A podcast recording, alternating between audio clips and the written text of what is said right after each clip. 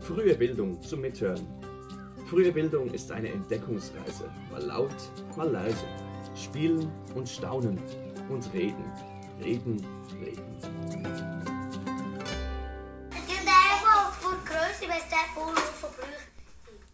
Spielen wir kurz Mäuschen in einem Kindergarten. Was spielen denn die Kinder hier? Kannst du es erraten? Sagst du denn, wie, wie groß ich bin und wie schwer? So groß. Bin ich 7, 8, bin ich 7, 18, 20 schwer. Und, und, und Größe 1, 2, 3. Wenn sie lebt. Ja, gut. Tschüss. Genau, es ist eine Einkaufsszene, in der die richtige Größe für einen Pullover gesucht wird. Und übrigens, hier im Studio begrüßt dich ganz herzlich Johanna Quiring und, oh ja, Andrea Fäh ist heute nicht dabei. Ihr gönnen wir von Herzen den Mutterschaftsurlaub.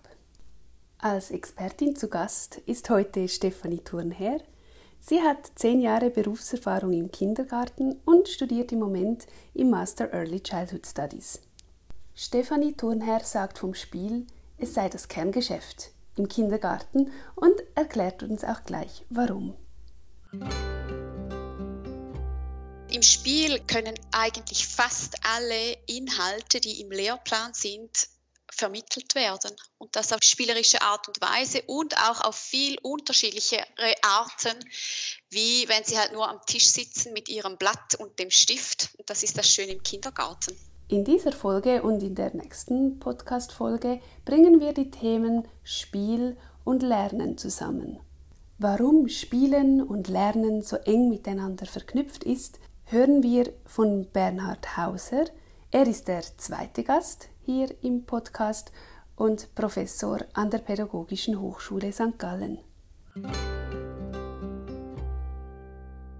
Die Lernenden, die im Spiel lernen, die befassen sich mit Dingen, die sie irgendwie kennen und symbolisieren können, also durch Symbolisierungen ausdrücken können.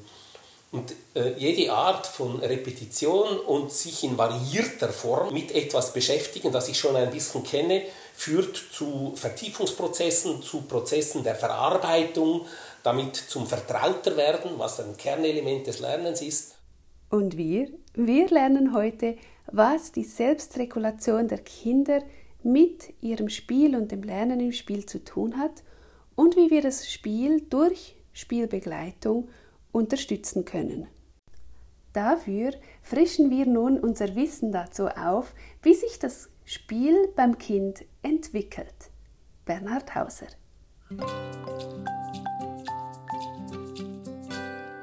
Die ersten eineinhalb bis drei Jahre, da geht es zunächst mal darum, ähm, die Grundlagen des Spiels zu erwerben.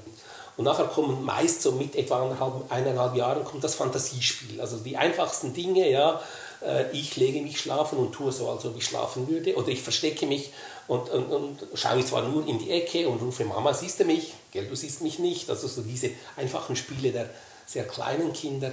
Äh, und dann gibt es ein Spiel, das sich früh, das früh beginnt und sich durchzieht bis zum Erwachsenen, dem es langweilig ist und der dann was kritzelt. Dieses Funktionsspiel, das dann zum Teil sich äh, etwa ab dem vierten Lebensjahr zum Konstruktionsspiel entwickelt. Also da gehört eigentlich auch das Puzzeln dazu äh, oder eben dann auch zum Teil dreidimensionale Varianten mit diesen entsprechenden Legosteinen und so weiter. Was dann mit etwa vier kommt, sind Regelspiele und komplexere äh, Fantasie- und Rollenspiele. Auch Rollenspiele brauchen so etwas wie ein Verständnis für Regeln. Man muss sich an Regeln halten, auch wenn die zu, zuweilen immer wieder neu entwickelt werden. Die Sportspiele, die kommen ein Stück weit aus den Funktionsspielen auch heraus. Bewegungsspiele, das machen ja schon ganz, ganz kleine Kinder, wir wissen noch nicht so recht, ob wir dem Spiel sagen sollen, ähm, auch das Spiel mit der Sprache, plaudern, also die blubbern irgendwas und haben wahnsinnigen Spaß daran, äh, aber wir wissen nicht so genau, ob das Spiel ist. Es, wichtig ist, dass es, dass es Spaß macht. Äh, und dann die ganzen Sprachspiele, die ziehen sich eigentlich ganz früh durch. Das beginnt mit den Guck-Guck-Spielen der Erwachsenen, das sind Kommunikationsspiele. Welches Gesicht kommt jetzt von Mama oder Papa und wo taucht es auf? Also dieses dieses Rechnen mit dem Unerwarteten, diese leichte Angstlust und Juhui, sie ist da, bis zur Fähigkeit, echte Sprachspiele. äh, zu betätigen. Und das ist etwas vom anspruchsvollsten. Also Witze zu verstehen, das gelingt erst etwa ab, ab sechs, sieben Jahren oder noch etwas später, obwohl Kinder ja schon vor, vorher über Witze lachen. Das ist ein synchronisiertes Lachen. Sie stecken sich gegenseitig an und die Witze, die Pointe stimmt ja dann meist nicht und so.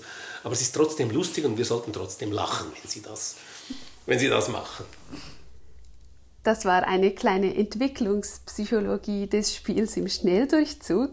Ein paar der Stichworte waren Funktionsspiel. Es beinhaltet einfach die Freude am Tun. Dieses geht über ins Konstruktionsspiel später, also zum Beispiel mit Bauklötzen etwas zu bauen. Dann das Fantasie- und Rollenspiel, da haben wir einen kleinen Ausschnitt raus ganz am Anfang gehört. Und Regelspiele. Zu den Regelspielen kann ich sagen, dass wir dieses Thema in der nächsten Folge ganz ausführlich behandeln werden. Diese werden nämlich immer wieder etwas unterschätzt. Bernhard Hauser hat sich in seiner wissenschaftlichen Laufbahn sehr intensiv mit Spiel auseinandergesetzt. Vor wenigen Jahren hat er ein Buch veröffentlicht mit dem Titel Spielen, frühes Lernen in Familie, Krippe und Kindergarten. Das werde ich auch in den Show Notes verlinken und da kann man die entwicklungspsychologischen Grundlagen auch noch genauer nachlesen. Ich habe Bernhard Hauser gefragt, was ihm in diesen Jahren der Beschäftigung mit dem Thema Spiel wichtig geworden ist. Was mir sehr stark am Herzen liegt, das ist diese, diese ähm, Einschätzung, dass Spielen, Lernen im Spiel kein Selbstläufer ist. Das halte ich für etwas ganz, ganz Wichtiges. Viele meinen, naja, wenn die Kinder spielen, dann ist alles gut. Ähm, man kann sagen, also wenn die Kinder spielen, dann ist zumindest vieles nicht schlecht. Das kann man so sagen. Aber alles gut würde ich nicht meinen. Die soziale Schere im Spiel, die geht gigantisch auf weil Kinder, die äh, sehr, sehr hohe selbstregulative Fähigkeiten in den, sagen wir mal, ersten sechs bis acht Lebensjahren entwickelt haben, die haben das nicht von allein entwickelt. Zum Spielen brauchen Kinder also selbstregulatorische Fähigkeiten. Und nicht alle Kinder bringen gleich viel davon mit. Das heißt, diese Kinder brauchen unsere Unterstützung, damit sie gerade beim Spielen diese Fähigkeiten ausbauen können. Wie wir die Kinder darin unterstützen können, darauf kommen wir gleich noch. Zuerst aber noch mal etwas genauer.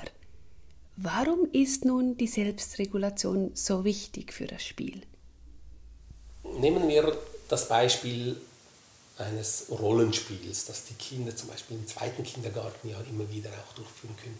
Egal, ob ich jetzt eine Schiffsreise mit äh, äh Kapitänin und Arzt oder was auch immer plane, wenn es darum gehen soll, dass dieses Spiel auch eine gewisse Dauer haben soll, dass Rollen auch durchgespielt werden können mit unerwarteten Elementen, also plötzlich kommt ein blinder Passagier zum Beispiel äh, oder ein Hund, der eigentlich gar nicht da sein dürfte, kommt daher, wie lösen wir das jetzt? Also so unerwartete Szenarien. Jedes Kind kommt immer wieder in die Situation, dass es jetzt nicht die Hauptrolle hat, dass es seine Rolle wieder finden muss, also zum Beispiel als Hilfsmatrose oder was auch immer.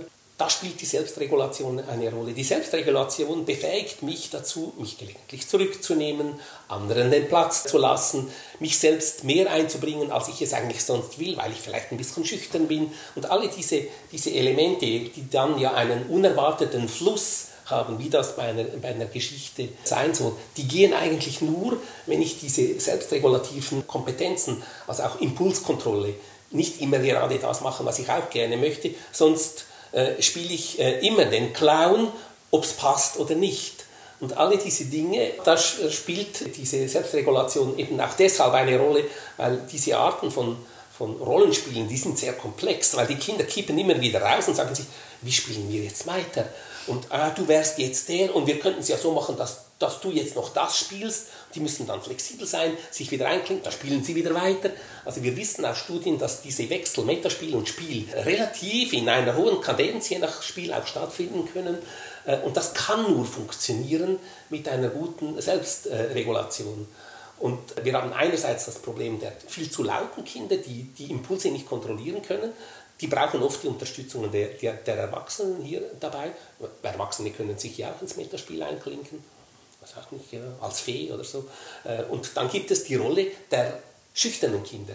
Und die brauchen eigentlich mehr Unterstützung. Das vergessen wir oft. Die spielen, spielen oft auch nur eine Rolle.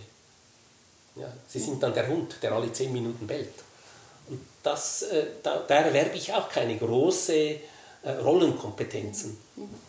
Die Selbstregulation ist ein Kern.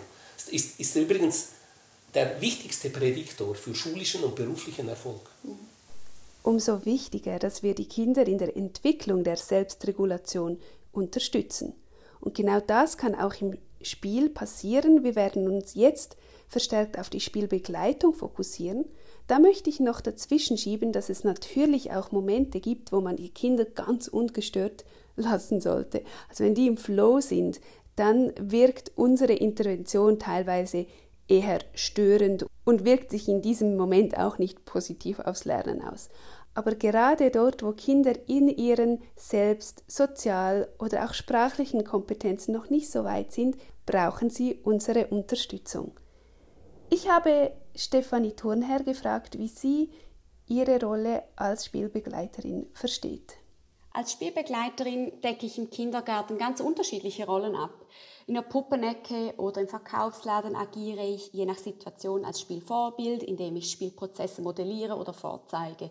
Das heißt, ich bin beispielsweise einmal die Verkäuferin und zeige eine passende Spielhandlung vor und nachher übernehmen die Kinder meine Rolle. Auch gibt es gerade im Rollenspiel in vielen Fällen die Kommunikation zu regeln oder zu modellieren. Also wie können Kinder Absprachen treffen? Wie einigt man sich über einen Plan? Was spielt man denn jetzt? Wer nimmt welche Rolle ein oder welche Spielhandlungen wollen wir eben nicht spielen? Da agiere ich auch in vielen Fällen als Coach oder als Modell. Wenn es um Regelspiele geht, bin ich häufig Mitspielerin oder agiere ebenfalls als Coach. Da zeige ich beispielsweise vor, wie würfelt man richtig, wie zählt man die gewürfelte Anzahl korrekt oder wenn es Unsicherheiten gibt betreffend Regeln oder wer ist jetzt gerade an der Reihe, dass die Kinder sich Hilfe holen können, beziehungsweise sie wissen, wie sie Hilfe holen können. Dann gehören sicher neue Inputs und neue Ideen zum Tagesgeschäft. Also wenn Kinder immer in der gleichen Spielhandlung oder in der gleichen Idee verharren, ist es meine Aufgabe, diese Struktur aufzubrechen und mit neuen Inputs anzureichern. Als Beispiel wenn in der Bauecke immer der gleiche Turm gebaut wird, ist es meine Aufgabe, die Kinder dazu zu bewegen oder zu motivieren, einmal ein Schiff oder eine Burg zu bauen. Und wenn das Spiel wirklich läuft, dann bin ich nur Beobachterin. Als Spielbegleitung ist man also Vorbild, man ist Coach, man bietet Hilfestellungen an, bringt neue Ideen ein und beobachtet auch mal einfach nur. Gehen wir noch ein bisschen genauer auf das Mitspielen ein. Grundsätzlich spiele ich mehr oder weniger in allen Spielformen mit, sofern es möglich ist und es die Klassenführung zulässt. Weil ich davon ausgehe, gerade im Rollenspiel, da braucht es manchmal neue Inputs und neue Ideen, die Kinder weiterbringen oder auch im Regelspiel, wenn sie immer nur mit einem Würfel würfeln, aber sie können schon längst bis zwölf zählen, dann braucht es zwei Würfel und das erkenne ich nur, wenn ich selber im Spiel mit dabei bin. Und ich kann ein Spiel nicht coachen oder die Qualität des Spiels auf ein nächstes Niveau heben, wenn ich selber nicht mitspiele oder nicht aktiv Teil vom Spiel bin. Wie kommt denn das Mitspielen bei den Kindern an? Ich glaube, das schätzen die Kinder ungemein, weil viel ist man mit der Klassenführung beschäftigt und hat keine Zeit mitzuspielen. Und wenn dann ein Zeitfenster da ist und man setzt sich irgend einen Spielplatz oder sagt bewusst, ich bin jetzt die nächsten zehn Minuten, beim Basteltisch und mache da etwas. Da kommen ganz viele Kinder hinzu, die sonst nicht basteln, einfach weil die Aufmerksamkeit dann da ist. Und gerade auch dadurch kann man halt auch Bereiche fördern, in denen die Kinder vielleicht nicht so stark sind und selber nicht dort spielen würden. Dann hat man Vorbildfunktion als Lehrperson und das schätzen sie schon ungemein. Und wie gehst du damit um, wenn Kinder in dieser Zeit, die für das Freispiel zur Verfügung steht, nicht richtig ins Spiel finden? Kommt darauf an, ob ich alleine bin oder ob wir zu zweit sind. Wenn wir zu zweit sind, ist eigentlich immer Mitspielen angesagt. Dann schnappe ich mir diese Kinder und spiele an dem gewünschten Ort mit oder helfe, wie könnte man das machen. Manchmal fehlt auch nur die Kommunikation. Also wenn schon drei Kinder irgendwo in der Puppenecke spielen und ein viertes würde gerne dazukommen, kann aber nicht fragen oder es fehlt die Sprache, dann reicht es manchmal nur, da zu begleiten. Ähm, und wenn ich ganz alleine bin und mehrere Kinder habe, die nicht ins Spiel finden, die nehme ich zusammen. Und die spielen dann häufig mit mir, die können dann halt den Spielplatz nicht mehr auswählen. Da gebe ich dann halt vor.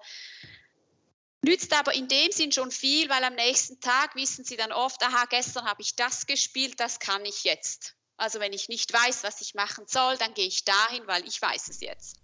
Jetzt nimmt es mich total wunder, wie sich das Spiel eines Kindes so im Laufe der Zeit entwickeln kann. Hast du Beispiele dafür? Spontan fällt mir ein Beispiel von einem Knaben ein. Ähm, Im ersten Kindergartenjahr hat der häufig in der Puppenecke gespielt, auch mit anderen Kindern.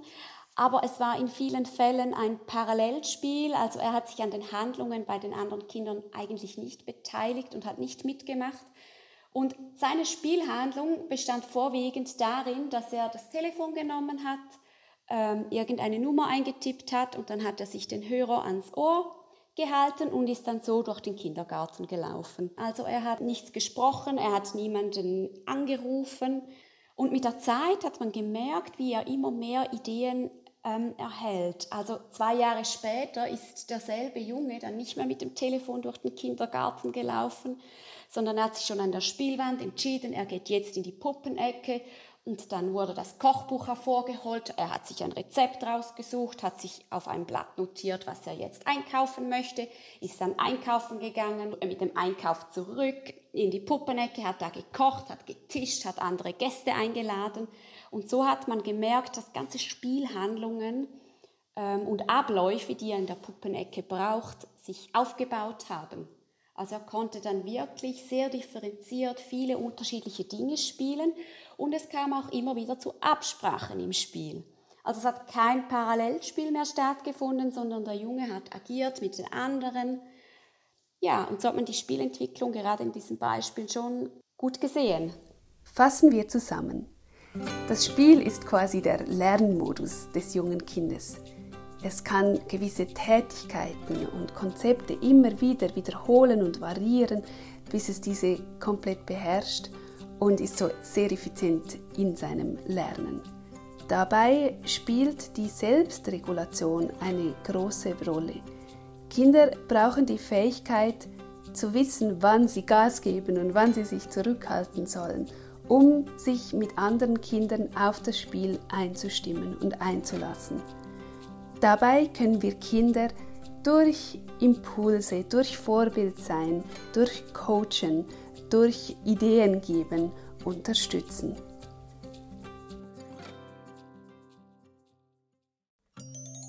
Praxistipp.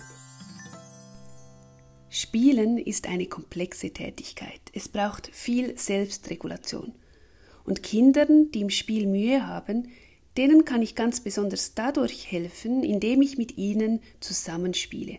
Also ein paar Kinder und die Fachperson spielen, die Fachperson spielt mit. Dieses Zusammenspielen mit der Fachperson erweitert die Kompetenzen und das Repertoire der Kinder. Sie spielen dann vielleicht am nächsten Tag wieder in dieser Ecke und fühlen sich schon sicherer.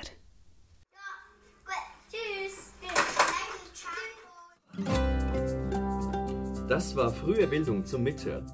Schön warst du dabei. Welche Themen beschäftigen dich? Schreib uns eine Mail auf podcast.fruehebildung.pasg.ch oder schick uns eine Sprachnachricht via Webseite www.frühe-bildung.ch. Der Podcast ist eine Produktion des Zentrums Frühe Bildung der Pädagogischen Hochschule St. Gallen unter der Leitung von Johanna Quiring. Für die Musik war Michael Duss verantwortlich, zusammen mit Gabriel Meyer. Vielen Dank fürs Zuhören und bis zum nächsten Mal.